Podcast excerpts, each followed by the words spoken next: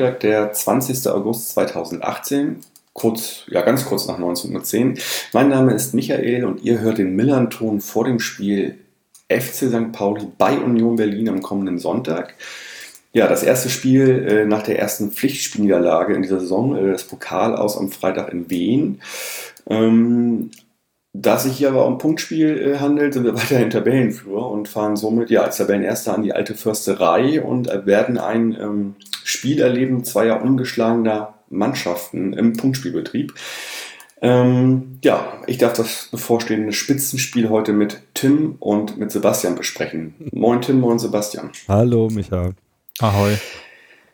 Zum Anfang, ihr kennt das ja beide schon, weil ihr schon äh, als Gast hier wart. Äh, ja, stellt euch doch mal kurz vor, kleine Vorstellungsrunde. Wer seid ihr, was macht ihr und warum Union Berlin? Ich soll anfangen, hat Sebastian gesagt.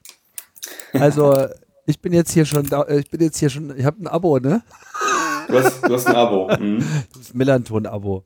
Na, wir haben es jetzt, wie du meintest, schon ein paar Mal gemacht. Bin seit einigen Jahren äh, treuer Union-Fan äh, und begeistert von all dem, was dort äh, passiert. Bin so, ein, so als äh, potenzieller Auswechselspieler auch im Textiluniversum äh, angegliedert und äh, ja, an, als solches wirke ich hier in Berlin. Ja, hi. Mhm. Ähm, ich äh, schreibe für das Textilvergehen und zwar täglich den State of the Union gemeinsam mit Daniel und ansonsten machen wir seit jetzt zehn Jahren im Prinzip, also im November ist ein zehnjähriges Jubiläum, den Podcast Textilvergehen. Zu jedem Spiel in wechselnder Besetzung reden wir drüber. Und ja, in zehn Jahren äh, ist da sehr viel zusammengekommen. Das heißt, ich glaube, uns kann nichts mehr schocken.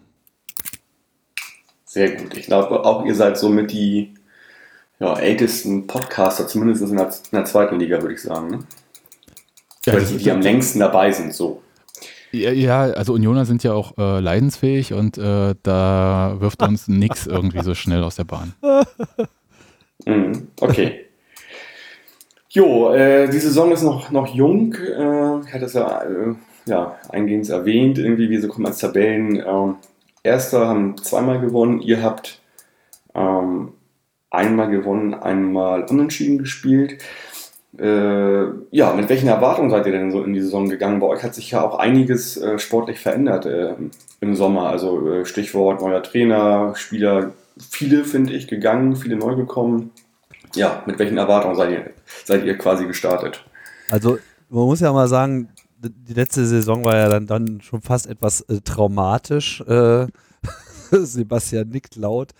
Ähm, ne, also genau wie ihr ja auch, hing irgendwie alles bis zum Schluss am seidenen Faden und das war ja nun gerade äh, nicht zu erwarten, weil letzte Saison war ja overhyped und äh, Aufstiegskandidat und pipapo und jetzt musste es doch endlich passen, jetzt wo keine großen Dinos äh, in der Liga sind, naja, wie das ausgegangen ist, haben wir alle gesehen, neunter Platz und irgendwie zwei Tage vor Saisonende gerettet. Was sich äh, letzten Endes gezeigt hat, ist, dass halt einfach die Struktur, die sich Union gewählt hat in der sportlichen Leitung, und das betrifft jetzt nicht nur den Trainer, so nicht hingehauen hat.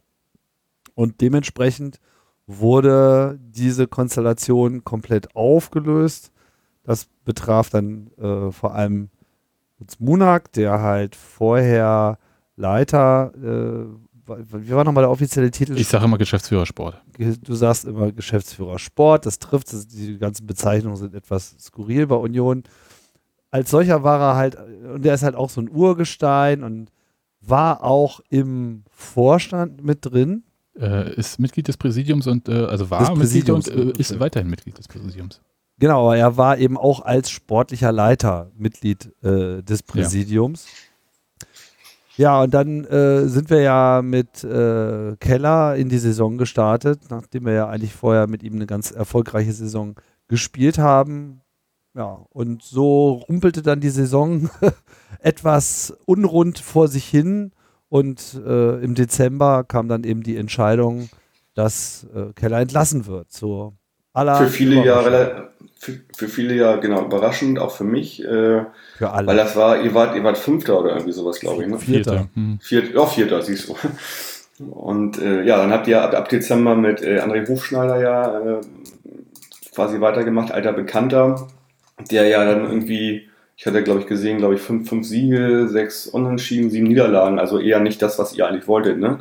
Ja, die Dann- Siege kamen vor allem eher zum Ende der Saison. Also es war äh, insgesamt viel schlimmer, als sich jetzt die nackten Zahlen anhören. Äh, ich muss ja Tim mal kurz berichtigen. Also Union war schon besser letzte Saison, die haben achten Platz äh, gemacht.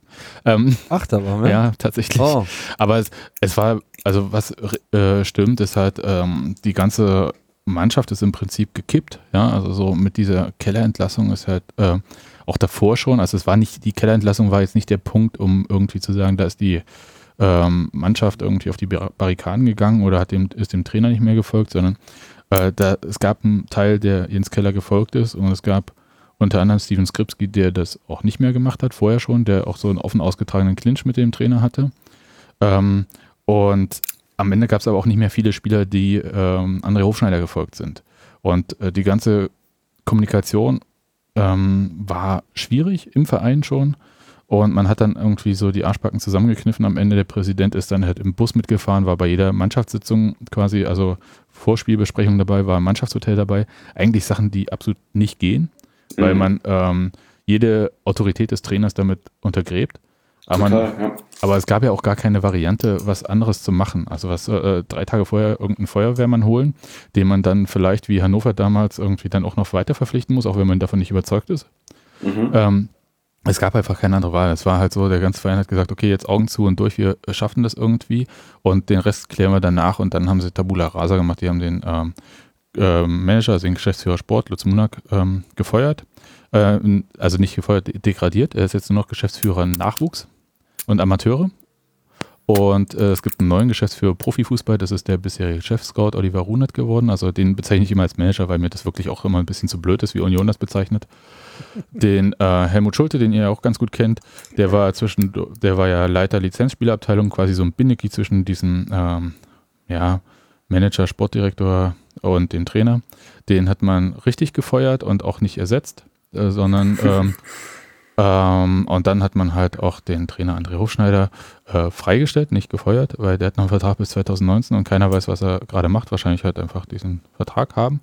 Der geht Und doch eigentlich normal, normalerweise immer dann zurück in die Jugend bei euch eigentlich, ne? äh, ich glaube, dass er das nicht machen wird. Ähm, Mhm. ähm, aber äh, wissen, was er gerade macht, kann ich auch nicht sagen. Äh, da ähm, ruht die See bei Union ja immer sehr still. Und dafür hat man dann halt Urs Fischer aus der Schweiz als Trainer geholt. Kann Ja. sein, dass er vielleicht als Beobachter äh, Ja, ihr kennt das ja arbeitet klar, oder sowas, irgendwie ne? so Scouting-Kram. Aber äh, der hat halt einen Trainervertrag bis 2019 bekommen und den wirst du halt also arbeitsrechtlich jetzt nicht zwangsläufig da irgendwie in so einen ähm, Schreibtischjob irgendwie Mhm. schieben können. Ja, und Mhm. außerdem hat er ja äh, den Fußballlehrer gemacht äh, das Jahr zuvor und das wird man ja auch nicht umsonst machen wollen. Mhm. Also die Karriereplanung von André Hofschneider sah bestimmt auch ein bisschen anders aus. Ja. Gut, aber das war so die Situation vorneweg. Ich will es ein bisschen kurz halten, weil es wirklich auch viele Schmerzen sind. Das war eine sehr, sehr äh, anstrengende Saison. Ich habe vorhin ja noch so Lachs gesagt, äh, Wem sagst du wir, das? wir bei Union sind Leiden gewöhnt, aber so viel Leiden, das war wirklich, weil es halt auch so unerwartet kam. Dass man, wenn man, wenn es einem finanziell schlecht geht im Verein und auch sonst alles nicht so cool ist, dass man dann also viele Sachen eher aushält, klar, aber nicht, wenn alles andere im Verein ansonsten eigentlich richtig gut läuft. Ja, also wirtschaftlich steht Union relativ gut da. Ähm, und äh, man plant da diesen Stadionausbau und so weiter und so fort. Und da geht es einfach wirklich, wirklich nicht, dass dann halt äh, sowas völlig überraschend auf, komplett aus dem Ruder läuft. Der Verein kommunikativ ähm, mehr als dürftig dasteht. Also die, die konnten ja auch nicht verargumentieren nach außen hin, wie das mit der Kellerentlassung gelaufen ist, weil Mhm. alle immer nur die Geschichte sagen, wie kann man nur einen Trainer auf Platz 4 entlassen? Ich finde, es gibt viele Gründe, einen Trainer auf Platz 4 auch zu entlassen, weil ähm, die aktuelle sportliche Situation halt nicht immer alles ist. Aber ähm, ja, das haben sie echt nicht geschafft und dann sind die übelsten Gerüchte ins Kraut geschossen und das war sehr, sehr unangenehm. Die Spiele waren anstrengend, der Abstiegsplatz kam immer näher und ich habe gedacht, oh mein Gott, äh, äh, wir können echt noch absteigen. Ne? Und am Ende ist es dann halt glücklich ausgegangen für uns, aber wir haben ja mit Braunschweig gesehen, was passieren kann dann. Ja, also insofern, ähm, äh, so sicher, wie man sich halt gefühlt hat, Union ist ja jetzt im zehnten Jahr in der zweiten Liga auch, äh, so sicher, wie man sich da gefühlt hat ähm, in der zweiten Liga, so sicher ist man gar nicht. Ja, ja das also, war ja auch das, was ich immer gesagt habe in den letzten Gesprächen oder Spielen. Auch da steigt jemand ab, der weiß das noch gar nicht. Mhm. Und das kann durchaus halt ein Name sein, der eher etabliert ist, wahrscheinlich in der zweiten Liga. Ja. Und das hat halt Braunschweig getroffen. Das war, kam für dich auch super überraschend. Ähm, ja. Also das, das war schon äh, sehr krass. Und jetzt, und äh, das ist, glaube ich, vielleicht auch so der Punkt, also sie haben wirklich Tabula Rasa gemacht. Es ist ihnen schwer gefallen, das kann ich auch verstehen, weil äh, Lutz Munak ähm, ist schon so, wie Tim sagt, ein Urgestein. Der war zwar nie Spieler, ich weiß gar nicht, ob der überhaupt jemals Profifußball gespielt hat, ich glaube nicht. Ähm, und der kommt halt aus dem Nachwuchs, ist aber schon Ewigkeiten bei Union, war zwischendurch ähm, Leiter Nachwuchsleistungszentrum, technischer Leiter erst, dann sportlicher Leiter auch. Und äh, hat sich da so Stück für Stück nach oben gearbeitet. Dem fehlten aber irgendwie die Kontakte in den Profifußball, äh, beziehungsweise halt auch, glaube ich, einfach, dass seine Art nicht zum Profifußball passt. Ja, also so, er, er kommuniziert halt dann sehr technokratisch und das funktioniert halt nicht, ja. Also da mhm. so ewig lange Sätze vor sich hin zu erzählen und, und äh, nicht mal auf einen Punkt zu kommen oder mal halt wie heißt es so schön immer, einen raushauen. Das, was Helmut Schulte ja im Zweifelsfall auch kann, ja. Ähm, das äh, konnte Lutz Munak überhaupt nicht. Das ist schon ein Problem äh, für ihn gewesen. Und äh, wie gesagt, auch die verne fehlende Vernetzung vielleicht auch. Das ist aber jetzt wirklich von außen, das weiß ich nicht, wie sehr ihm die äh, gefehlt hat. Aber er war halt im Verein ähm, sehr gut vernetzt und auch André Hofschneider, der ja nun auch schon ähm, sehr lange bei Union war, früher als Spieler, dann als äh, Co-Trainer und so weiter und so fort. Ähm, das äh, ist denen sehr schwer gefallen, also äh, dem Präsidenten vor allem, da die Leute da zu degradieren, zu feuern, wie auch immer. Ähm, und da einen Neuanfang zu starten. Und mhm. den haben wir jetzt mit äh, Oliver Runert, ist halt, äh, wie gesagt, Chef-Scout zum Manager. Das ist, ähm, ich sag mal, nicht häufig so eine äh, mhm. Situation. Ich glaube aber auch, dass. Das sind ja eigentlich auch ganz andere Fähigkeiten, die beim Scout gefragt sind oder bei einem Manager gefragt der, sind. Der war, ja, der war ja nicht immer Scout. Der war ja nun äh, Leiter der Knappenschmiede bei Schalke sehr lange. Mhm. mhm. Äh, und äh, da ist man schon sehr Manager äh, von verschiedenen Nachwuchsmannschaften und so weiter. Mhm. Ähm, ist dann, als Christian Heidel kam, äh, relativ zügig gegangen, in Klammern wurden. Das, da gibt es ähm, keine klaren Aussagen, was da war und wie und warum. Oder ob die sich einfach nur nicht gemocht haben.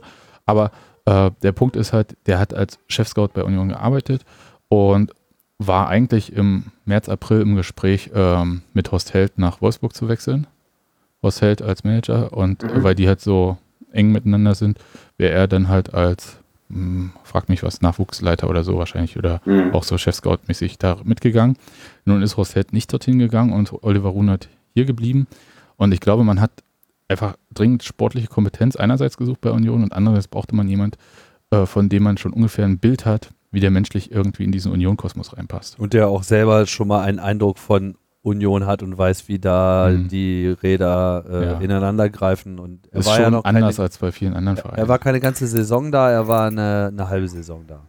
Ja. Obwohl ich mir natürlich auch vorstellen kann, nach der Hofschneider-Geschichte, der ja nun auch den Verein auswendig kennt, und trotzdem zu sagen, jetzt wieder eine interne Lösung anzustreben und vielleicht dann doch nicht nach extern zu gucken, eher ein bisschen gewagt wahrscheinlich, so in der Außenwahrnehmung. Ja, aber die Frage ist ja halt, äh, wen kriegst du? Also in der kurzen ja. Zeit.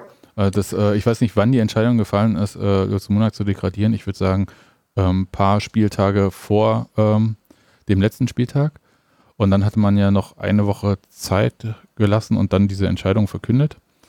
Ähm, das kann ich jetzt nicht sagen, wann das war, aber das ist halt sehr kurz und man hatte natürlich auch Druck, ne? weil dann halt äh, Entscheidungen getroffen werden mussten über den Kader, äh, Trainersuche und bevor Klar, du einen Trainer so eine Zeit, wo, wo alles dann losgeht, ne? Richtig. Und bevor du einen Trainer suchst, musst du halt einen Manager haben. Also das hat ja. Stuttgart ja schon einmal präsentiert, wie das läuft, wenn man einen Trainer hat und danach den Manager holt. Ja. Da ist man dann im Zweifelsfall den Trainer auch sehr schnell wieder los.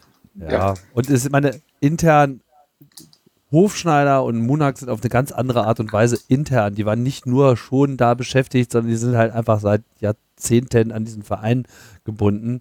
Äh, das gilt für Oliver Runert nicht. Und ich finde, er hat es äh, ja. bisher recht souverän äh, über die Bühne gebracht. Insbesondere hat er uns dann relativ schnell äh, eine Trainerlösung präsentiert, die von Anfang an eigentlich auf viel Gegenliebe stieß Zumindest war die Skepsis gering ausgeprägt, sag ich mal. Und äh, soweit wurden wir bisher auch nicht enttäuscht. Ja. Auch ein bisschen, was ein bisschen überraschend für mich, weil natürlich jemand, der vom FC Basel kommt, äh, was ja auch so international strahlt, das Ganze, der dann zur Union geht. Also fand ich schon ein bisschen überraschend. Ja, äh, kann, man, äh, kann man sich ein bisschen anders herleiten.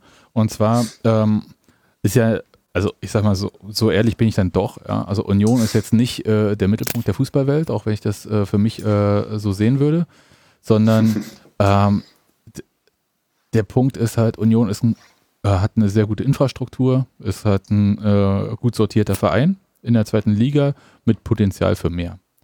Und also ist halt jetzt kein Chaosverein, das ist kein äh, Verein, wo ähm, das Stadion nicht irgendwelchen Ansprüchen genügt, wo irgendwie eine riesen Schuldenlast oder irgendwelche anderen äh, schlimmen Sachen, so eine Legacy irgendwie da ist.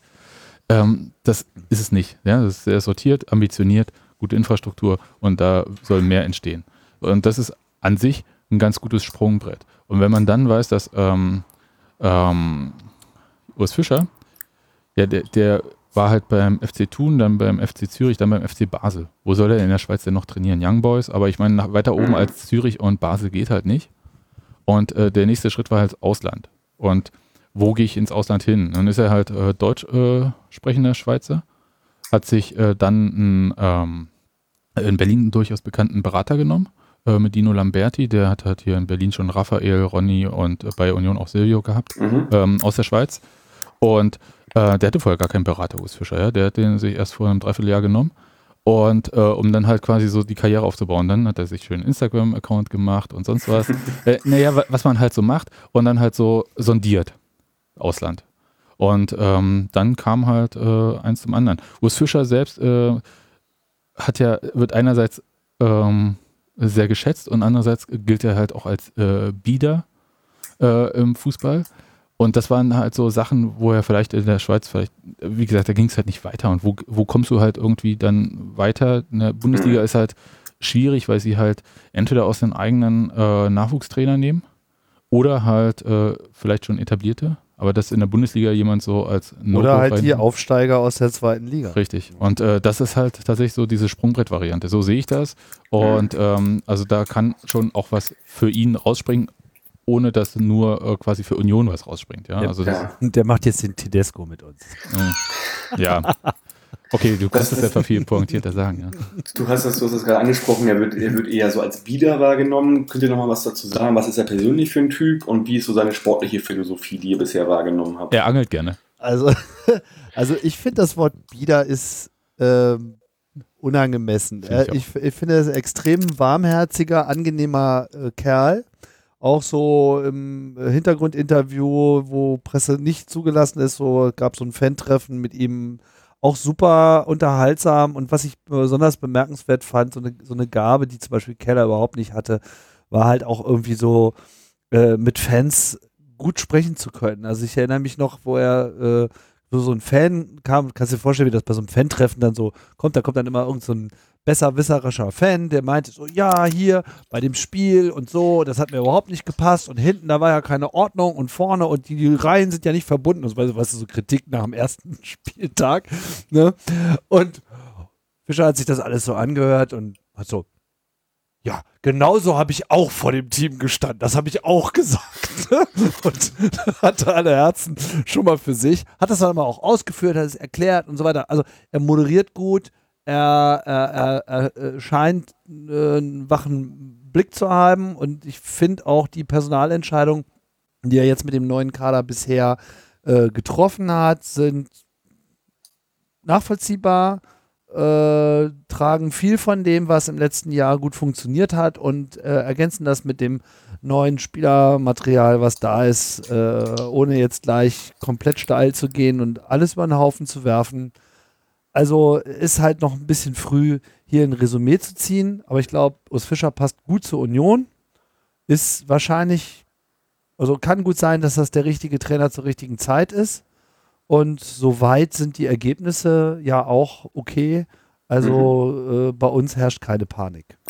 Genau, ihr seid um 1 zu 0 äh, zu Hause gestartet. Ähm, gegen Aue, habe dann in, ja, in Köln 1-1 geholt, wo man jetzt auch sagen kann, Respekt, wie ihr das gemacht habt und habt jetzt gestern äh, 4-2 äh, bei Karl Zeiss 50 Jahre nach dem FDGB Pokalfinale mit 4 zu 2 gewonnen. Ne? Genau, das waren drei sehr unterschiedliche Spiele. Also gegen Aue, das war alles noch sehr äh, weitwild. Da, da lief auch viel nicht äh, zusammen und am Ende war es ja auch glücklich durch den Freistoßtreffer von Groß, der ja auch erst kurz vorher eingewechselt wurde. Das hätte halt genauso gut auch nicht klappen können. Aue war jetzt ähm, keine unmittelbare Bedrohung, aber die hatten, hätten also genauso gut, weißt du, so glückstreffermäßig genauso den landen können. Also das Spiel, da hatten wir einfach nur Glück, ähm, ohne wirklich schlecht gespielt zu haben. Gegen Köln war dann schon sehr viel mehr Struktur zu sehen, wobei da hatte ich jetzt wieder viele Fahnen äh, vor dem äh, Gesicht, da musst du mal so als Fernseh ja, also in der ersten Halbzeit weniger, in der zweiten mehr. Hm.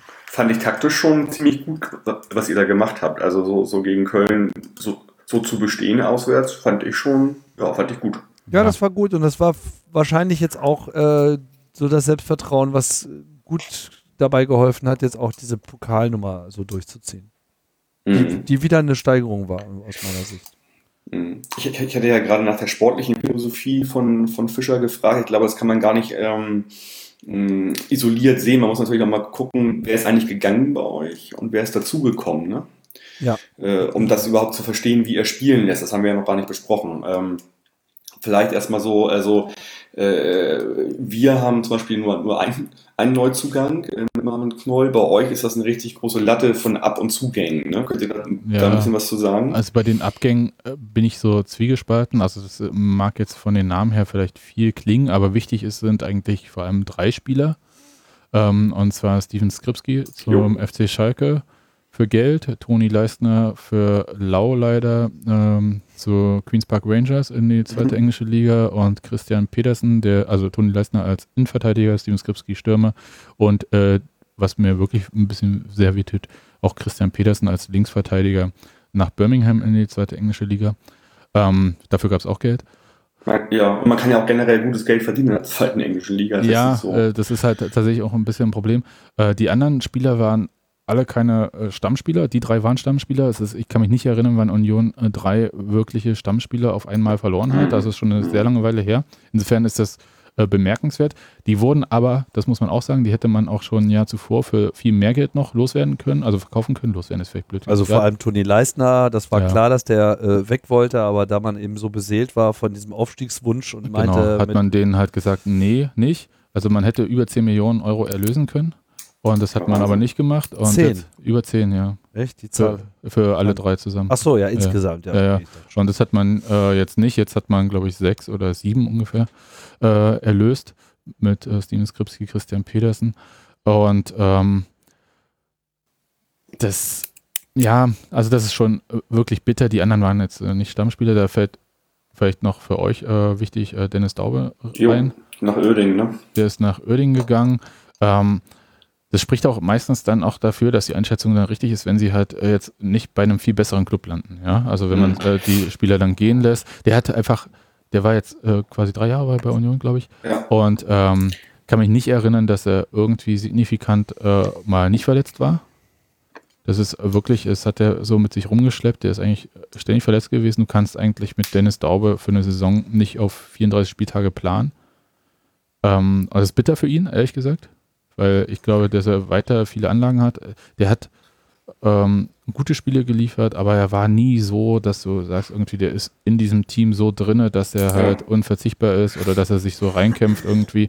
Da gibt es äh, viele andere Spieler, die ähm, eine ganz andere ähm, Art haben, sich reinzuhauen, auch wenn es halt äh, technisch nicht so gut läuft oder so oder spielerisch.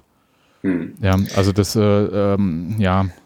Also war, für mich war das für mich war es auch so eine Blaupause eigentlich, eine Verlängerung der Zeit, äh, die er bei uns hatte. Also genau das, was du gerade schilderst, so war es bei uns halt auch. Ähm, und ich glaube, genau, also äh, oft verletzt, äh, aber dann auch in den entscheidenden Spielen nicht so auffällig, als dass er als, als wichtiger Spieler wahrgenommen wird. Ja. So.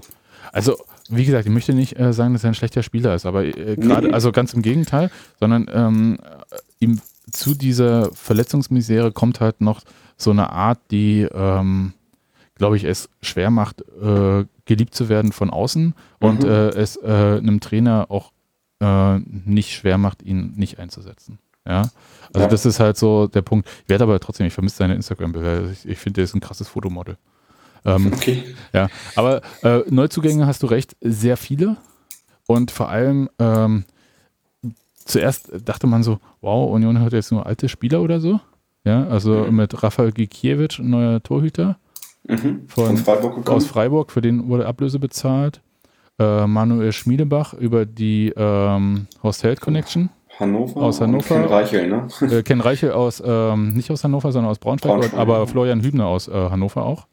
Mhm. Und bei Schmiedebach, das muss man schon mal sagen, dass, ähm, da gibt es eine interessante Konstruktion. Der ist jetzt geliehen für ein Jahr und äh, der wollte ja nicht aus Hannover weg. Und vor allem wollte er nicht transferiert werden, weil er ähm, das als sportlichen Abstieg gesehen hat und wollte sich sicher sein, dass er nicht dann nochmal absteigt. Quasi dann in- meinetwegen in die dritte. Was ja durchaus, wie gesagt, wir haben die letzte Saison alle erlebt, ähm, nicht total unmöglich ist, auch wenn es jetzt nicht super wahrscheinlich ist. Und jetzt ist er quasi äh, geliehen, wird in der nächsten Saison gekauft, wenn Union nicht absteigt. Ja, okay, also er kann auf jeden Fall, Also auf gar keinen Fall in die dritte Liga absteigen. Ja, okay, verstehe. also, Mhm. aber de facto ist er eigentlich verpflichtet.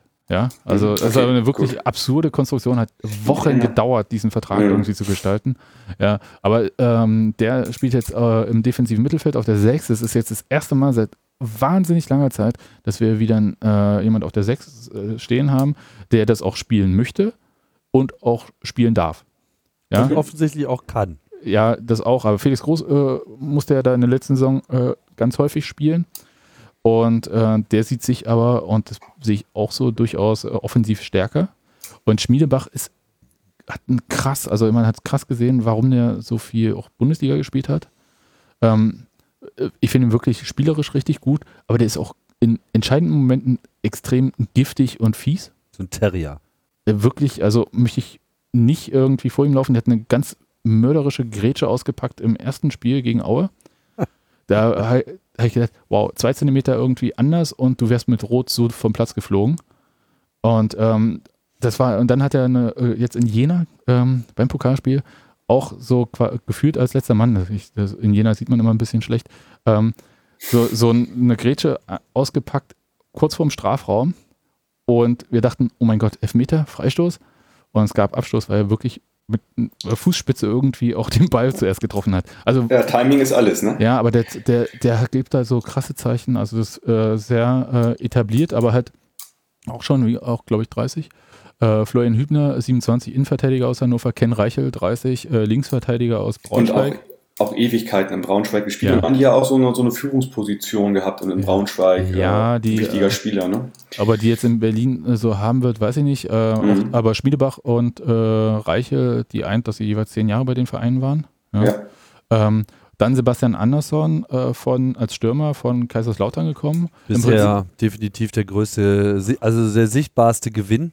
Naja, äh, das ist ja natürlich gemein, weil äh, Rafael Gikiewicz im Tor zum Beispiel ja kein Tor schießt, aber ähm, äh, als Stürmer äh, hat er jetzt schon zweimal getroffen und ähm, interessant, Ja, aber weil ich er halt glaube, er, belebt, er belebt aber auch das Spiel von Union, weil wir hatten ja nun vorher immer Polter äh, vorne. Der noch bis Oktober oder so ausfallen wird wahrscheinlich. sehr ne, wahrscheinlich, ich. ja. Ja, ja, der hat ja diesen Achillessehnenriss äh, sich In Lautern gehabt. äh, Genau, Beim Aufwärmen, ne? Das dauert eben.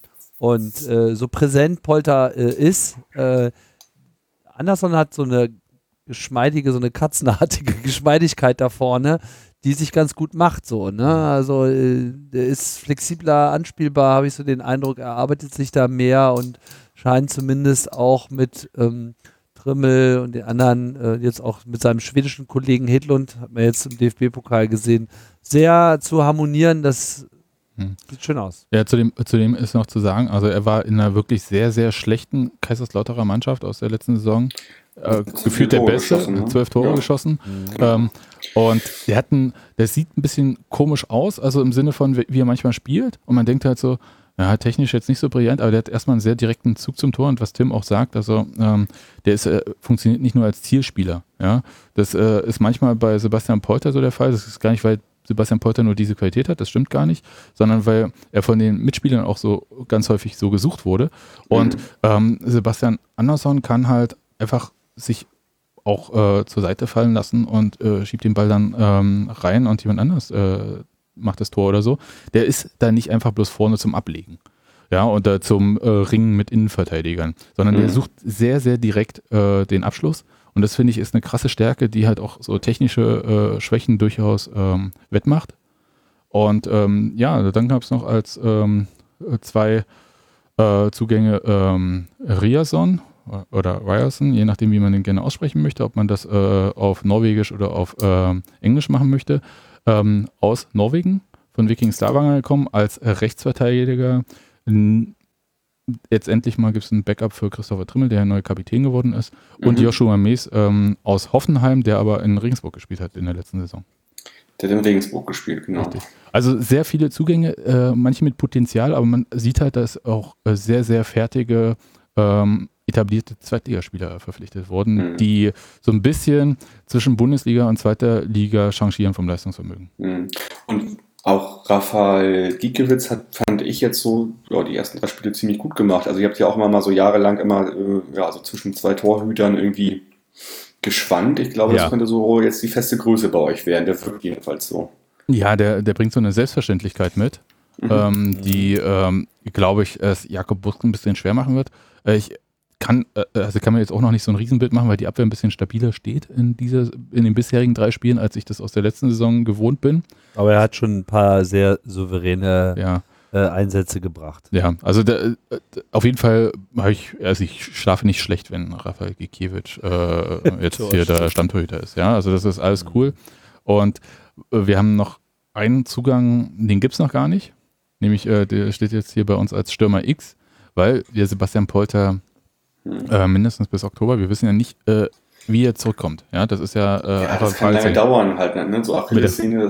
Ja, es kann auch mit der Form, ja. Also das auch Ja. das garantiert einen ja keiner, dass man dann halt in der gleichen Form zurückkommt und so weiter. Und das, ähm, die Eingewöhnung, der ist als Persönlichkeit und so sehr, sehr krass und sehr stark und auch präsent, auch jetzt schon die ganze Zeit.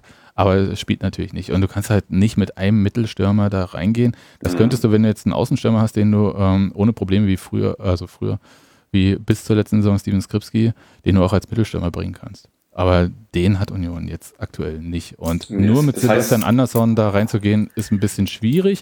Es ist aber gleichzeitig schwierig, jetzt einen Stürmer zu holen, von dem man ein, äh, einerseits möchte, dass der Potenzial hat und halt auch zu zweit mit Sebastian Andersson spielen kann und gleichzeitig im Zweifelsfall auch dann noch den Kampf mit Sebastian Polter aufnimmt. Später. Genau, also das ist ja auch so eine Sache. Jeder weiß ja, dass Polter irgendwann kommt und wenn der fit ist, wird er auch spielen. Also nehme ich mal an. Ja. Polter ist niemand für die Bank.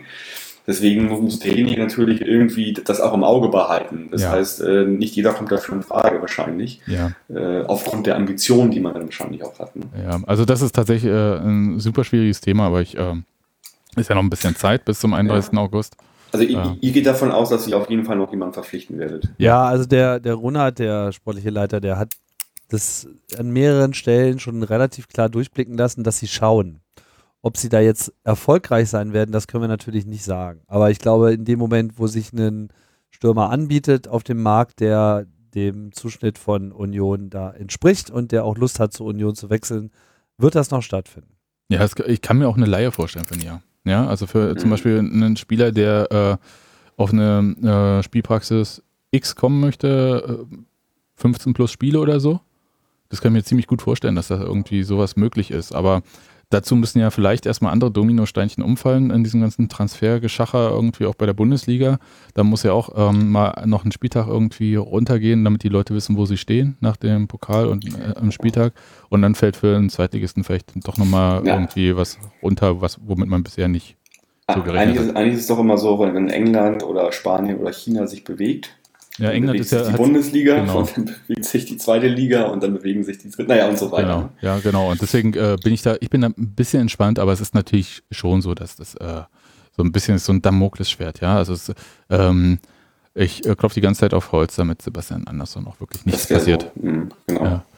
Ja, das war es eigentlich so in Neuzugänge. Wir haben dann noch ein paar Leihspieler wieder äh, zurückgeholt, unter anderem den, äh, wer ist nochmal ein Vornamen? Christopher Lenz Christopher Lenz. aus Kiel.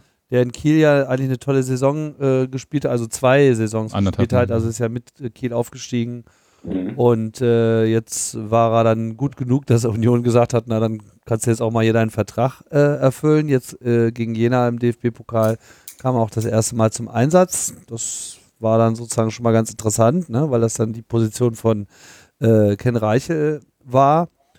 Ja, dann äh, altes Union, äh, Urgestein, Erol Zelnulao, wissen wir alle nicht genau, ob der da eine Perspektive hat in dieser Saison.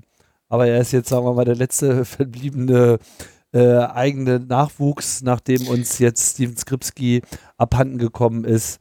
Der ähm, war nach Sandhausen verliehen, ne? Genau. Ja, genau. Und der, hatte, der war da auch ein bisschen verletzt, also äh, hat aber auch viele Spiele gemacht.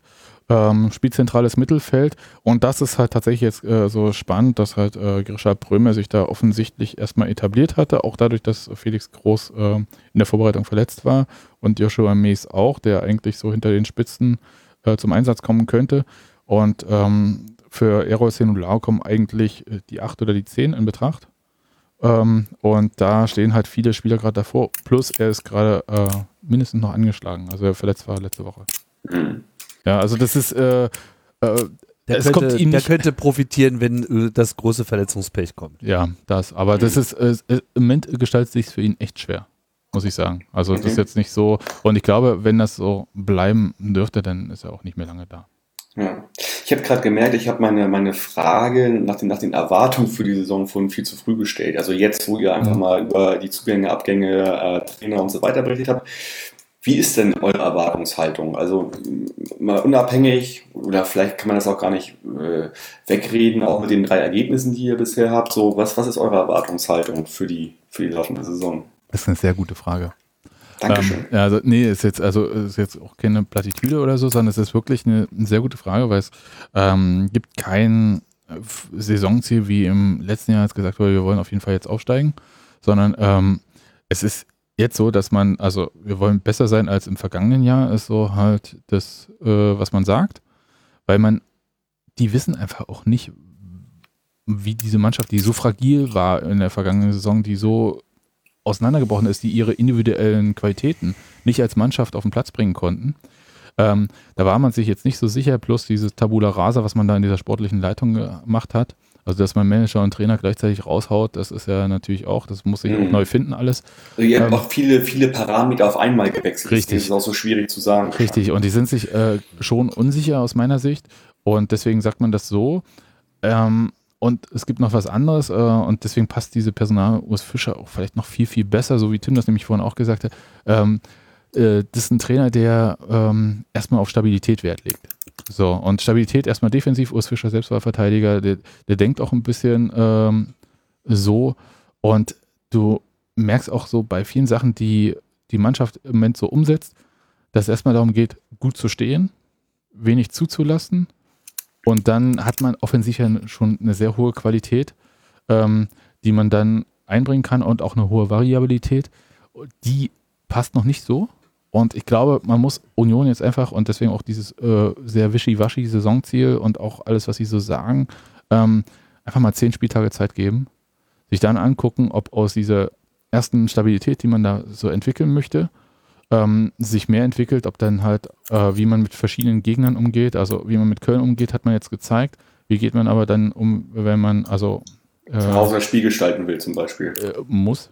Äh, vor allem. Sollte oder vor heimischem Publikum. Oder auch auswärts. Äh. Ja, zum Beispiel gegen St. Pauli oder so. Ja, also. Vielleicht. Ja, also das ist tatsächlich, äh, deswegen bin ich da so, auch so ein bisschen zwiegespalten.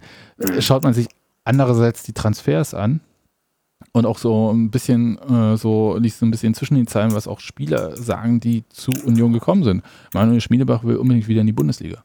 Ja, das, da macht er auch kein Hehl draus.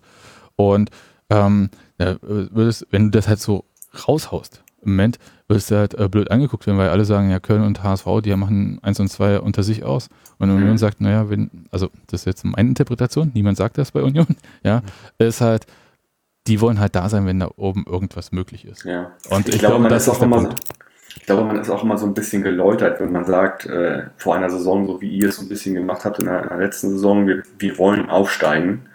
Äh, dann hat man natürlich schon mal irgendwie Druck auf jeden Fall. Ne? Ach ne, den Druck hat man sowieso. Also das, das finde ich irgendwie, ähm, den, weil egal was du nach draußen sagst, äh, Äh, den, äh, diesen mhm. Druck hat man wirklich, wirklich immer. Also ja. dieses, egal. Wenn du tief bist, ist es ja auch nicht ja, wahrscheinlich. Ja, also man muss schon irgendwie ähm, das auch so haben, dass alle diesem Ziel folgen können. Das finde ich schon mhm. äh, wichtig und dass das auch plausibel ist. Und gerade, also zuerst habe ich auch gedacht bei den Transfers irgendwie, es hieß äh, Ken Reiche, Florian Hübner, Gikiewicz, Anderson, das, mm, und äh, mehr und mehr bin ich davon überzeugt, dass da halt auch auch Spiele dabei sind, äh, die mehr bringen. Aber man hat halt erstmal Spieler geholt, die auf Stabilität gehen. Die haben fast alle, also von diesen ähm, etablierten Spielern, die haben fast alle zwei Jahresverträge. Das ist eigentlich auch so ähm, nichts, wo du sagst, da, da baue ich jetzt eine Mannschaft drumherum auf, ja, bei einem Zweijahresvertrag.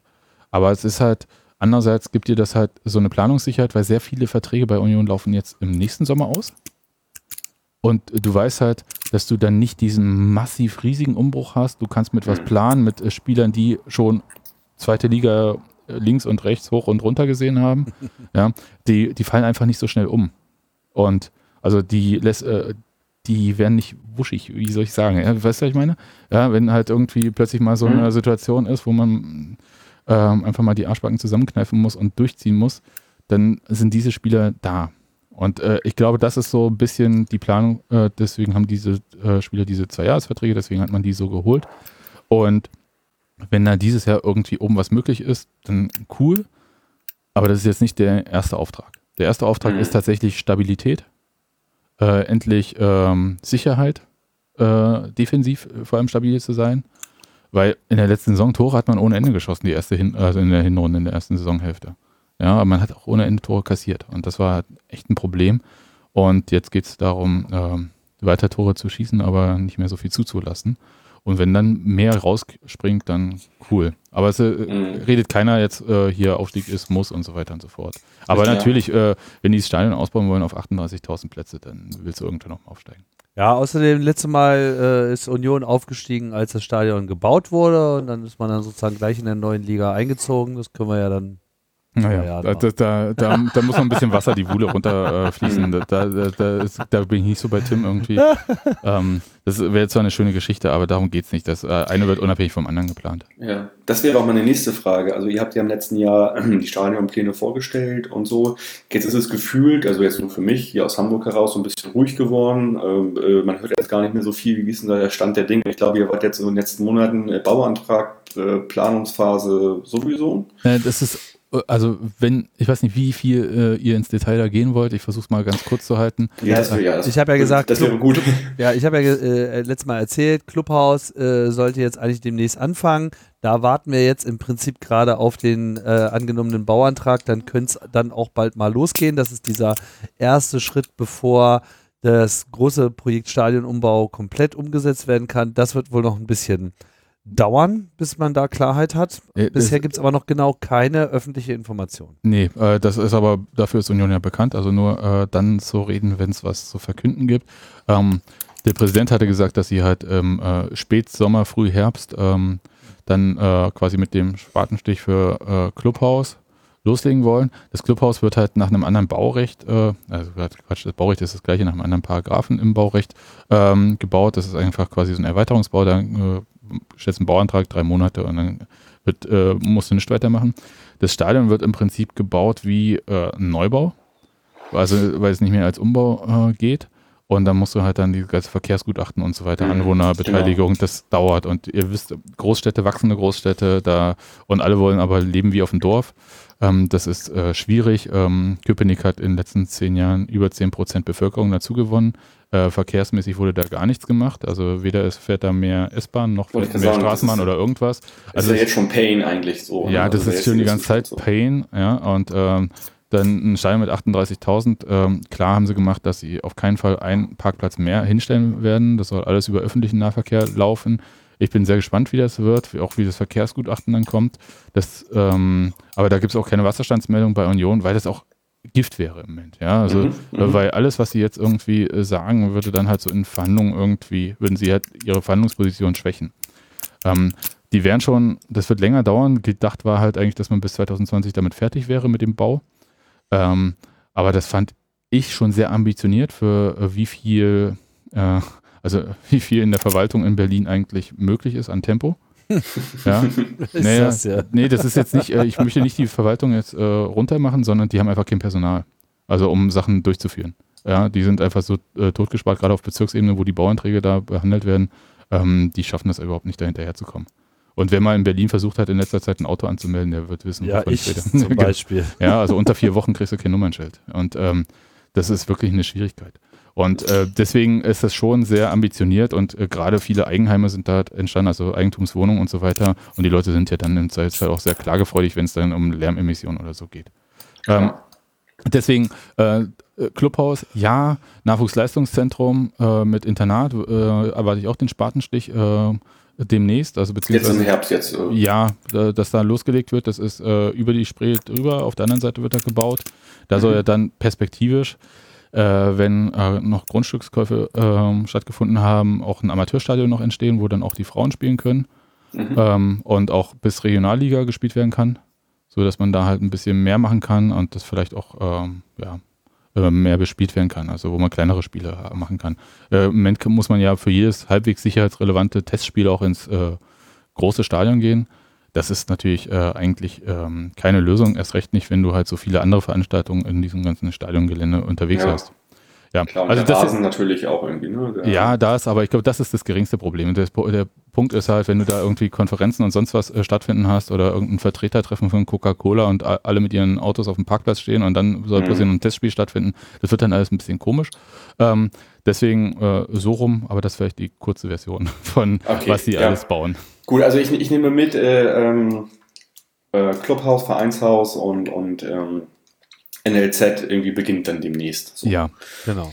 Das heißt, äh, ihr könnt wahrscheinlich schon, äh, wenn wir im ähm, Frühjahr dann ähm, das, ähm, ja, das Gespräch machen zum Rückspiel, vielleicht schon mal sagen, da ist schon, mal, da ist schon was. Da, ja, das sollte dann im Sommer fertig sein, ja, davon gehe ich ja, aus. genau, okay. Gut, ähm, ja, kommen wir nochmal kommen wir noch mal zum, zum Sonntag. Also ihr äh, ja, habt äh, das erste Handspiel 1 zu 0 äh, gewonnen. Äh, Groß wurde spät eingewechselt und hat dann aber diesen entscheidenden ähm, Freistoß gemacht, genauso wie wir mit Knoll in Magdeburg. Äh, äh, ja, was meint ihr denn, was das dann, was das wird am Sonntag? Ähm, per se ist es halt, es ist ja ein Spitzenspiel, ne? Also Ja, ich ich frage jetzt mal ganz kurz, äh, spielt Robin Himmelmann weiter bei euch im Tor? ja. Das ist schön. Ja. Also äh, Ja, Herwagen ist ist, jetzt, ne? genau, ist am Wochenende verkündet worden, äh, geht ähm, zu Ingolstadt. War das überraschend? Mm, Der ist doch eigentlich zu gut für zweiter Torwart irgendwie jahrelang, ne? Ja, also die sind halt immer auf, auf Augenhöhe gewesen, die beiden. Und äh, er hat ja auch diese starke vorletzte Saison gespielt, wo Himmelmann verletzt war. Und wir waren immer sehr stolz darauf, zu sagen zu können, wir haben zwei Torhüter auf, ja, die, die auf Augenhöhe sind. Ähm, ja, aber äh, ja, äh, das Ding ist halt so, äh, äh, er ist jetzt sogar, ähm, ja, er, er war jetzt sogar auf der Tribüne auf, auf den ersten, den ersten drei Spielen, meines Erachtens, zumindest die letzten beiden. Und er ist dem Verein sehr verbunden, er ist den Werten sehr verbunden und wir sind auch alle, ja, fanden ihn immer total toll, dass er halt so äh, auch diese Werte in die Welt getragen hat.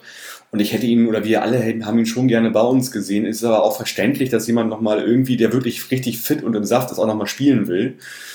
Mm, Und äh, Ingolstadt, äh, ja, hat, hat jemand gesucht, der, der hinter Knaller zumindest gleichwertig ist und dann auch irgendwie den Konkurrenzkampf da schüren kann, nachdem, ich weiß gar nicht, wer das war, anderer Torhüter von denen jetzt auch noch kurzfristig gewechselt ist. So, und insofern, äh, Herwagen kommt aus dem Süden, ähm, aus München, ist jetzt also mit Ingolstadt nicht so weit weg. Ich kann das verstehen. So. Aber er ist halt im Prinzip jetzt auch erstmal wieder zweiter Torhüter. Ja, muss man mal abwarten. Also äh, ich denke schon. Also jemand, also Knaller ist natürlich auch ein Knaller. So, nee, also er ist schon schon echt ein guter Typ, äh, guter Torwart. Äh, aber ich glaube, er hat auf jeden Fall Chancen, sich dann irgendwie da reinzuspielen in, in, in diese ganze Geschichte. Muss man auch mal abwarten, wie die äh, die nächsten Spiele, sage ich mal, bestreiten. Bei uns ist es natürlich so, wir haben halt mit Sven Brodersen äh, äh, einen dritten sehr guten Torhüter, der aus der eigenen Jugend kommt und, und der da auch perspektivisch hinter Himmelmann irgendwann die Nummer eins werden kann. So, und äh, äh, ja, ein Herwagen dann schon im fortgeschrittenen Fußballalter, also ja, der Verein hat ihm wohl auch laut Statement irgendwie gerne eine Freigabe gegeben, weil er halt wirklich sich immer sehr, sehr äh, für den Verein verdient gemacht hat, sportlich wie aber auch, ja, wie soll ich sagen, vereinspolitisch. Und äh, ja, jetzt gehen wir mit, mit Himmelmann und Brodersen weiter. Ähm, muss man mal schauen. Also äh, ich bin jetzt mit Himmelmann sehr zufrieden und, und sage jetzt nicht, dass das irgendwie ein Qualitätsverlust ist oder so. Kann man ja auch gar nicht sagen, nachdem Himmelmann jetzt auch letzte Saison komplett gespielt hat. Ja, ich, ich, wollte, ich, wollte, ich wollte ja nur auf äh, diesen Fehltritt von Himmelmann in einem Spiel erinnern. Ach so, das meinst du. Die, die, die Grasnarbe kennt er jetzt ja. äh, der ja. Försterei, das ja, wird also nicht wieder vorkommen. 90. Minute wird er den Ball demnächst vielleicht anders das weghauen. hat auch wirklich tief gesessen, ich glaube, bei ihm sowieso und bei uns ja auch und naja. Klar. Ja. Das war ja aber auch nur das Sahnehäubchen auf eine ganz desaströse Saison. Und, ähm, ich ich freue mich genau. jedenfalls äh, wie immer eigentlich auf diese Spiele. Äh, wobei die aber halt, äh, ich, ich kann ja jetzt nicht sagen, hier äh, bin hundertprozentig sicher, Union äh, schießt euch aus äh, dem Stadion, weil das, was wir vorhin ja gesagt haben, wir brauchen auch erstmal Zeit, um irgendwie zu sehen, wie es mhm. läuft und wie die Mannschaft sich findet. Ähm, keine Ahnung, wie das da jetzt ausgeht. Ich erwarte also, aber, dass es halt ähm, für Zweitliga-Verhältnisse doch äh, angenehmer anzuschauen sein wird. Mhm. Also ich tatsächlich erwarte so nach dem, was du erzählt hast, Stabilität in der Abwehr und so weiter. Ähm, dieses Ganze und auch nach den Ergebnissen, jetzt zumindest im Punktspielbetrieb, die ersten beiden, könnte ich mir vorstellen, dass es auf ein 0-0 oder sogar ein 1-1, vielleicht sogar eine 0 drauf hinausläuft. Aber sowas stelle ich mir vor. Ja. Also wir haben gerade ein bisschen Probleme in der Abwehr tatsächlich. Ähm, das hört man gern. Ja, ich natürlich nicht so gerne. Äh, also Ziereis ähm, ist noch nicht komplett voll da, kann man ihm auch nicht vorwerfen irgendwie, er war super lange verletzt letzte Saison. Äh, äh, Sobich ist weg, äh, Ziereis soll das alles übernehmen, kann man jetzt aber auch nicht erwarten, dass der jetzt irgendwie eins zu eins da den, den, den Sobich macht. Ähm, Avevor hat sich in Wien eine, überlegen, eine Schienbeinprellung zugezogen. Es könnte sein, dass der dann gar nicht spielt am Wochenende. Ja, und ich könnte mir dann aber gut vorstellen, dass man eventuell dann Knoll von der Sechserposition damit in die Abwehr zieht, weil er halt tatsächlich sehr viele Positionen spielen kann. Heißt aber auch, dass wir eine völlig neue Abwehr haben, gefühlt irgendwie. Und ähm, wie, habt, wie habt ihr denn jetzt äh, zuletzt so gespielt? Habt ihr mit Viererkette gespielt? Oder? Total erfolgreich. Äh, ja, also ähm, genau, also das war jetzt am Wochenende im Pokal, wo wir nun verloren haben, aber wo wir, muss ich ganz ehrlich sagen, jetzt nicht irgendwie schlecht verloren haben, sondern einfach, das war ein richtig geiles Spiel gewesen ähm, haben wir, haben wir ein 4-1, 4-1 gespielt, äh, können aber auch mit Dreierkette spielen, wobei sich dann halt irgendwie die Leute aus dem Mittelfeld, die spielen so eine Halbposition zwischen Abwehr okay. und ähm, Das ist also Knoll, Knoll war dann die 1 sozusagen, die erste 1. Bei den 4-1. Wie meinst du das? Na, bei dem 4 Ja, genau, ja, genau, genau. Ist, ist, ist die erste 1, ähm, spielt auf der 6 defensiv, ist derjenige, der dann äh, für die Spieleröffnung auch zuständig ist, was er ziemlich anständig macht, finde ich. Äh, Buchtmann hat in Wien nicht gespielt, äh, der ja so auch den offensiveren Part einnimmt im Mittelfeld, also so klassische 10. Der hat sich an der Hand operieren lassen. Ich weiß auch gar nicht genau die Hintergründe, was da mit der Hand gewesen ist. Auf jeden Fall soll er mittlerweile wieder ins äh, Training eingestiegen sein. Könnte ich mir gut vorstellen, dass der äh, dann auch wieder spielt am Sonntag. Und wir haben, ja, äh, im Sturm, muss man auch mal gucken, Alagui hat sich ja ich weiß nicht, ob ihr das gesehen habt, äh, der ist ziemlich weg, ja, wie soll ich sagen, weggewemst worden vom Torwart und der hat eine äh, Rippenprellung. Und da muss man immer sagen, der, der das schon mal hatte, also ich in dem Fall, kann sagen, eine Rippenprellung ist ziemlich langwierig, viel länger als ein Rippenbruch. Ja, tut auch weh. Äh, aber ne? halt tatsächlich wirklich wochenlang richtig Schmerzen. Da muss man mal gucken, ob der überhaupt spielt. Also könnte eine, ja, doch eine Mannschaft äh, Sonntag auftreten, die dann schon in einigen Teilen äh, verändert ist. So, und also wer momentan richtig gut drauf ist bei uns, ist Richard Neudecker tatsächlich, der irgendwie äh, ja auch schon jetzt ähm, zwei Tore geschossen hat. Ähm, und, und, und, ja, also wirklich einen ziemlich guten Eindruck macht. Melodie, die macht einen guten Eindruck. Äh, Sobota, ja, da, da, ist noch Potenzial nach oben. Das ist noch nicht so das richtig, richtig Gute, der auf über, über rechts kommt. Ähm, ja, ansonsten haben wir dann halt, also könnte ich mir vorstellen, dass eventuell irgendwie so eine Doppelsechs defensiv spielt am Sonntag. Das könnte dann Nerich und Flum sein. Vielleicht sogar Flum ein bisschen, bisschen offensiver bei dieser Doppelsechs. Das könnte ich mir gut vorstellen. Also Flum hat auch einen guten Eindruck. Äh, Finde ich gut, dass der da auch spielt. Ist, ähm, wirkt so, äh, als ob er da halt irgendwie die Saison so als so ein, als so ein Leader auch ausfüllen kann neben Knoll. Das passt gut. Also Knoll ja auch ein unglaublicher Neuzugang eigentlich. Also wir haben ja nur einen Neuzugang geholt, das ist der Knoll. Der sich gleich mit so einem sensationellen Freistoßtor in Magdeburg halt, ähm, quasi Hallo gesagt hat und der irgendwie, will ich nicht sagen, wie das viele sagen, der sich optisch gut bei uns macht. Das ist natürlich irgendwie kommt dem Ganzen, ja, ist, ist viel zu kurz und wird ihm nicht gerecht. Aber dann hat sofort gemerkt, der Typ bringt eine richtige, richtige Präsenz mit auf den Platz halt. Ne? Und wurde da halt wirklich punktuell äh, in diesem einen Neuzugang wurde da richtig viel gemacht.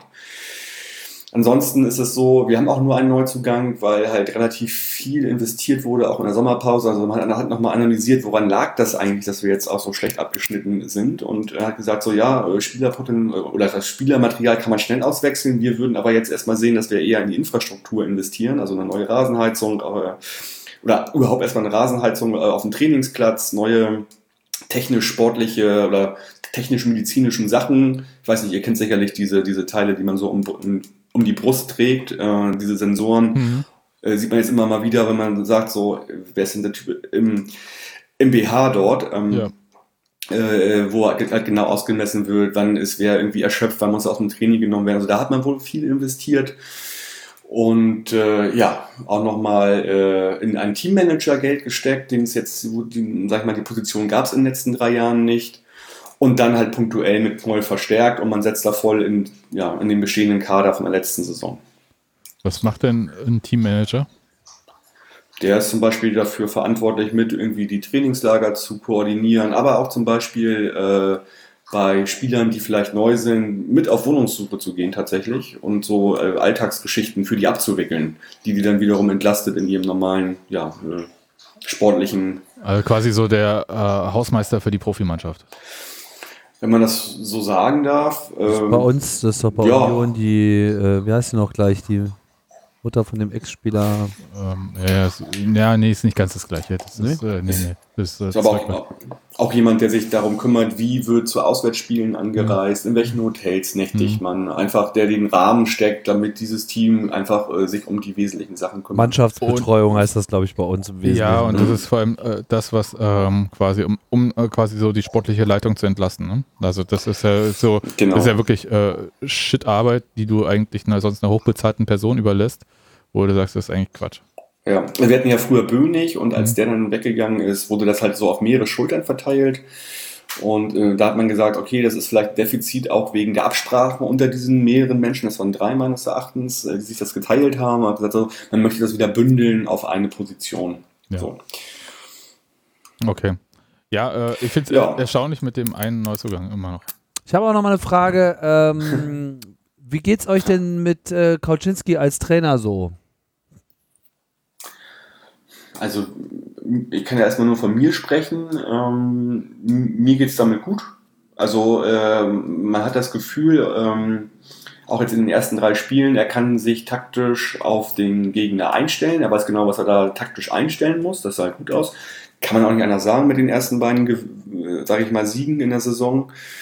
Und er, man hat auch das Gefühl, er weiß genau, wann er wie, wie wechselt und wie er umstellen kann. Also ähm, äh, das hat man jetzt äh, tatsächlich auch gesehen gegen Darmstadt. Da ging halt nicht viel durch die Mitte, mit Flanken ging auch nicht viel. Er hat dann halt gesehen, man könnte sich halt über die Außen flach, äh, wenn man da ein Übergewicht schafft, nach vorne spielen und genauso sind halt die Tore gefallen. So, also ich äh, kann einfach nur sagen, der ist da jetzt genau richtig, wo er ist. Äh, macht halt einen sehr guten Eindruck, wie er taktisch aufstellt und wie er reagiert auf die, auf die einzelnen Spielverläufe. Ja, okay, ich hätte vielleicht meine Frage anders äh, stellen sollen. ähm, ich meine, ihr habt ja jetzt mit ähm, Ewald Lien da so ein so, so, so, so, so eine Epik auf einmal in eurer Trainergeschichte. Äh, mhm. Passt denn so ein Kroczynski da auch genauso in das Fangefüge rein oder leiden die jetzt alle sozusagen unter dieser Ewald-Nachfolge? Mhm. Also wir hatten ja zwischendurch auch noch Olaf Jansen als ja. Trainer. Insofern ist es ja jetzt nicht eine direkte Nachfolge. Nee, aber das hat ja zum Beispiel nicht ganz so gut, ja gut, das war dann eher dem Sportlichen äh, geschuldet, ja. ne? Aber ja, natürlich auf so einer emotionalen Ebene ist das natürlich immer schwierig, alles was nach Linien kommt. Das ist Völlig klar. Ja. So, also, aber das sind natürlich ja nur, so ja, klar, das sind die Sachen, die man von außen bewerten kann. Natürlich ist Kaczynski ein anderer, aber äh, äh, also er wirkt jetzt nicht, äh, ja, also er, er wird schon, sag ich mal, sympathisch, nicht so, wie soll ich sagen, also er geht vielleicht nicht so auf die Fans zu, aber ist jetzt auch nicht unsympathisch. Also das passt schon, finde ich. Also ich glaube, Olaf Jansen war da wesentlich neutraler so. Und das war, glaube ich, der, der, der härtere Cut auch zwischen, also Lien und äh, Olaf Jansen. Der Cut vielleicht von, von Lien zu Kaczynski wäre dann gar nicht so hart gewesen.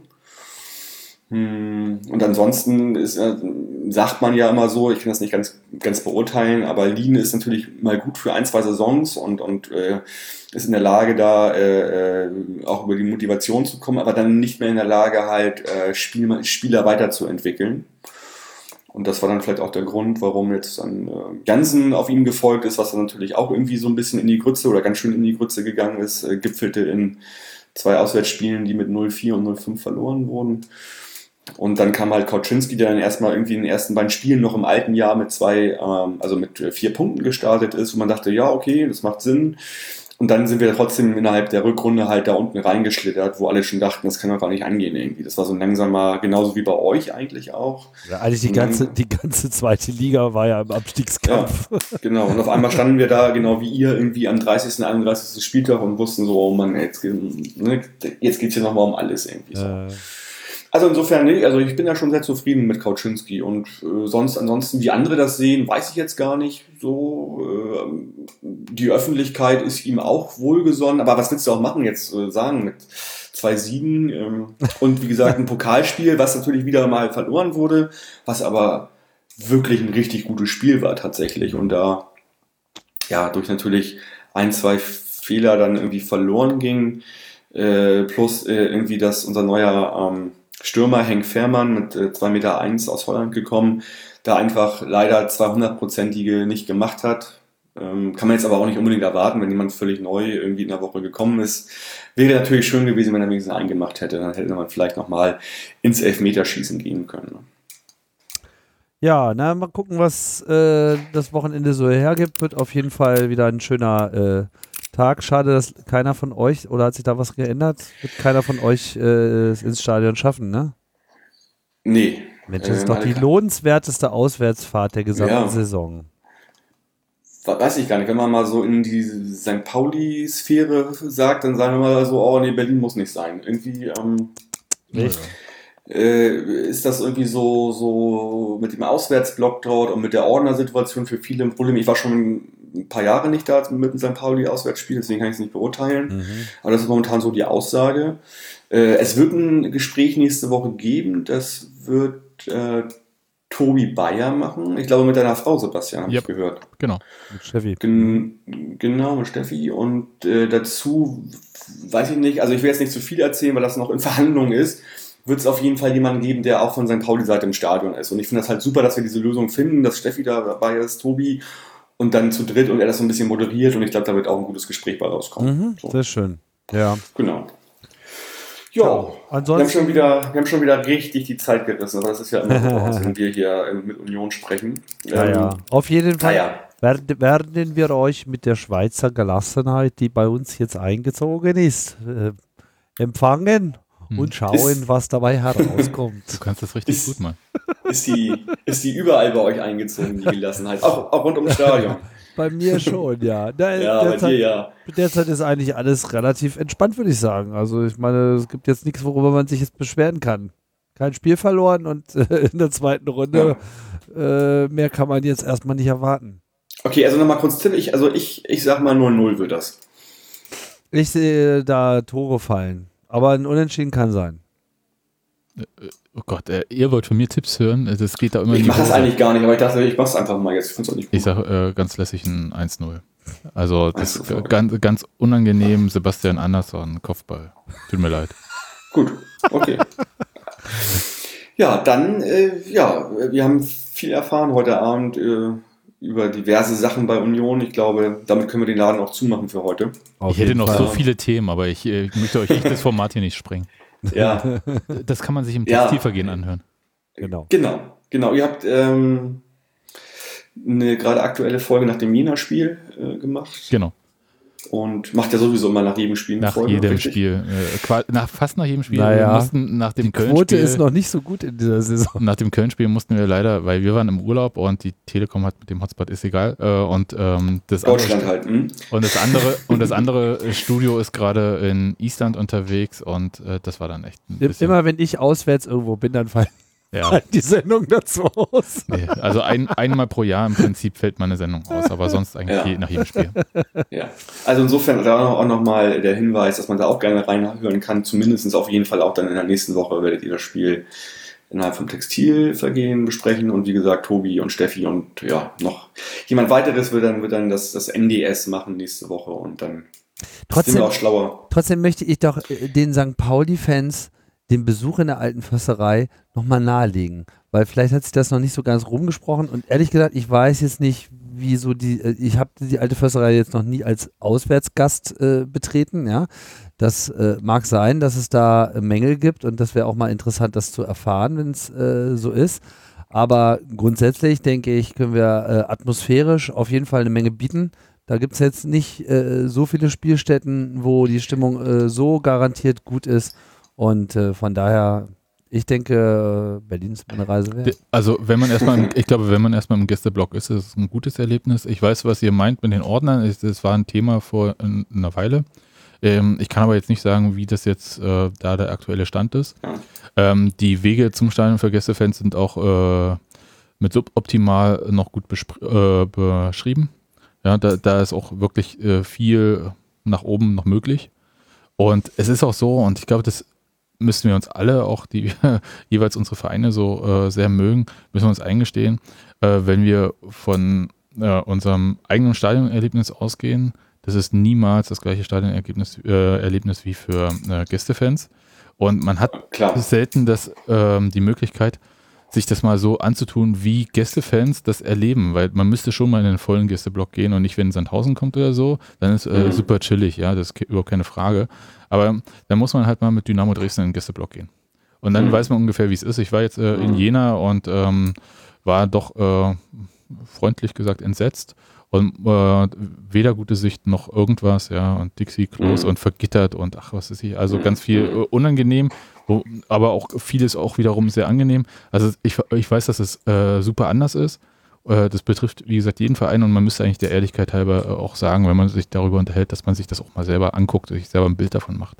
Hm.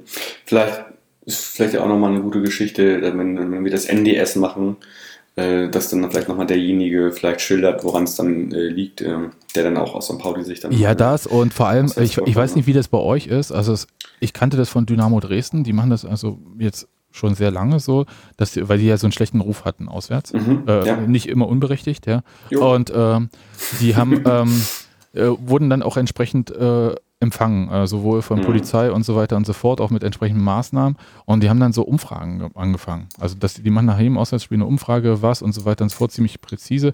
Union macht das jetzt auch. Und ähm, Bei den Auswärtsfans. äh, nee, für die eigenen Fans, wenn die auswärts unterwegs sind. Ach so, so. Und Mhm. ähm, das bei Dresden wird es auch ausgewertet, bei Union, ähm, ich habe mich bisher nicht so drum gekümmert, müsste ich nochmal gucken, ob das auch öffentlich ausgewertet wird wie bei Dresden. Aber äh, das kann man sich dann auch mal anschauen und dann kriegt man Mhm. ungefähr mal ein Gefühl, ehrlich gesagt. Also so ist nicht nur ein Gefühl, Stadien, sondern man ne? kriegt auch so ein bisschen Daten, also weil man das so ein bisschen verfolgen kann. Und das sind halt viele Leute. Und wenn dann gesagt wurde, ja, Shuttle ist super scheiße, zum Beispiel, weiß ich nicht, gestern in Jena fahren da zwei Busse und dann steht man die ganze Zeit und wird von der Polizei festgehalten, ist das halt super ätzend, ja. Oder man Mhm. wartet eine Stunde, bis man aus dem Gästeblock raus kann, weil die Polizei das blockiert, dann ist Mhm. das halt äh, ätzend. Also solche Sachen kommen dann mal raus und dann kriegt man strukturell auch mal ein bisschen was mit, vor, äh, was über so bestimmte Einzelfälle, die es ja natürlich auch gibt, ähm, hinausgeht. Das Die so Unioner, sagen. die Unioner Fans haben ja übrigens einen eigenen Pokal, den sie, äh, glaube ich, jede Saison ausloben. Wer hat eigentlich in der letzten Saison Den, gewonnen? den, diesen JWD-Pokal, ne? Wo es am JWD. schön- wo es am schönsten ist. Also JWD Genau. ist ja berlinerisch für ganz weit draußen.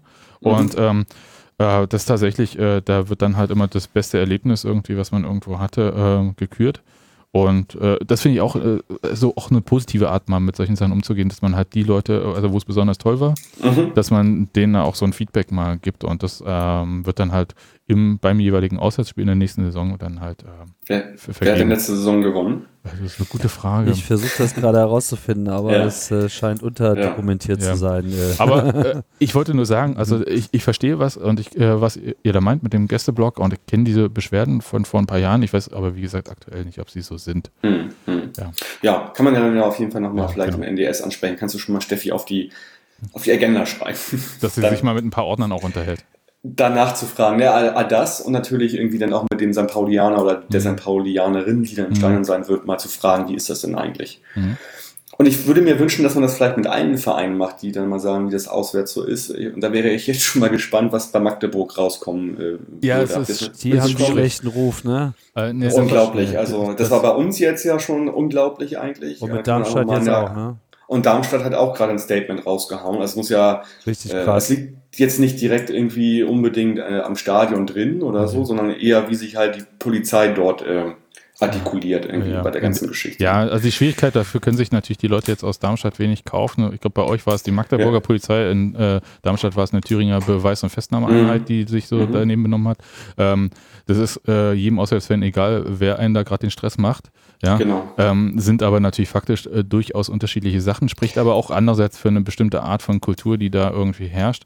Und ich Ja. glaube, bei Magdeburg, die sind ein bisschen gebranntes Kind. Das, ich will es jetzt sagen, nur kurz, das ist völlig weit von unserem Thema weg, aber ich hatte, ähm, äh, wer war, ich weiß gar nicht mehr, wer da im Interview war beim Deutschlandfunk von Magdeburg, ach ja, der sportliche Leiter. Und der wurde gleich wegen Ausschreitungen angefragt und so weiter, was da jetzt ist und so. Und es hätte ja viel gegeben. Und es gab de facto bei Magdeburg im Stadion überhaupt gar keine Ausschreitung, schon sehr lange nicht. Ja? Mhm. Mhm. Und es gab, äh, also vor dem Stadion oder son sonst irgendwelche Sachen, also so außerhalb, passieren halt Sachen. Aber da kannst du als Verein dann halt, ist auch wirklich schwierig, da bestimmten Einfluss zu nehmen. Ja? Also auch der erste FC Köln kann jetzt nicht dafür, dass da äh, Kölner Fans äh, einen Mhm. Union-Bus einen Peisender angehängt haben und den dann mit Steinen beworfen haben, obwohl der mit Mhm. Polizeieskorte da rausgefahren ist. Ja? Ähm, also das finde ich immer ein bisschen schwierig. Ähm, aber es wirft gerade ein sehr schlechtes Bild auf Magdeburg, das stimmt. Und ähm, ich beobachte das auch mit äh, so einem leichten Augenrunzeln, weil uns steht ja noch ein Auswärtsspiel in Magdeburg bevor, ist aber noch ein bisschen hin, ähm, ob man da überhaupt hinfahren möchte oder nicht. Ja, ist für euch ja dann eigentlich so um, um die Ecke sozusagen. Ne? Ja, aber es ist halt äh, traditionell eher, äh, ich sag mal, Ostderby. äh, eher schwierig, um es mal freundlich zu sagen. Mhm. Also weil das halt so eine, äh, ich sag mal so, im Geiste so eine Linie ist, so Magdeburg, Ja. Braunschweig und vielleicht auch der BFC Dynamo. Okay. Ja. Ich hätte euch natürlich gerne noch mal so ein bisschen dazu gefragt, zu den Vorfällen in Köln, aber wir sind jetzt schon so, weit- so weit raus mit der Zeit. Ich glaube, ähm, wer das noch mal so ein bisschen nachlesen will, kann das nachlesen. Ähm, Genau. Äh, gerne auch bei uns Äh, im Blog. Genau. Einmal zum Textilvergehen verlinke ich nachher und dann Genau. kann man das nochmal nachlesen. Ihr beiden, vielen, vielen Dank für eure Zeit heute Abend. Ähm, Ja, schön. Ja. Sonst, sonst machen wir immer nur eine Halbzeit, jetzt haben wir fast ein komplettes Spiel. Ja. ja, tut mir leid. ist das. Ja, ist aber, ist aber auch ist okay, machen wir halt mal so. Also äh, ich muss mich jetzt schon mal entschuldigen bei, bei Yannick und bei Tobi, wo ich immer predige. Lass uns doch mal gucken, dass wir das mit, mit 30 Minuten hinbekommen. Dann ist immer so das schnell wegsnackbar. Und jetzt bin ich derjenige, der hier komplett schon wieder eine neue, Ja, mit Union, neue geht das, Dimension aufmacht. mit Union geht das nicht. Nee, gut. Alles klar. Ihr beiden, vielen Dank. Äh, ja, und äh, ja, den Hörerinnen ja, wünsche ich ein schönes Spiel am Sonntag. Bis zum nächsten Mal. Macht's gut. Forza bleibt gesund. Bis dann. Ciao, ciao.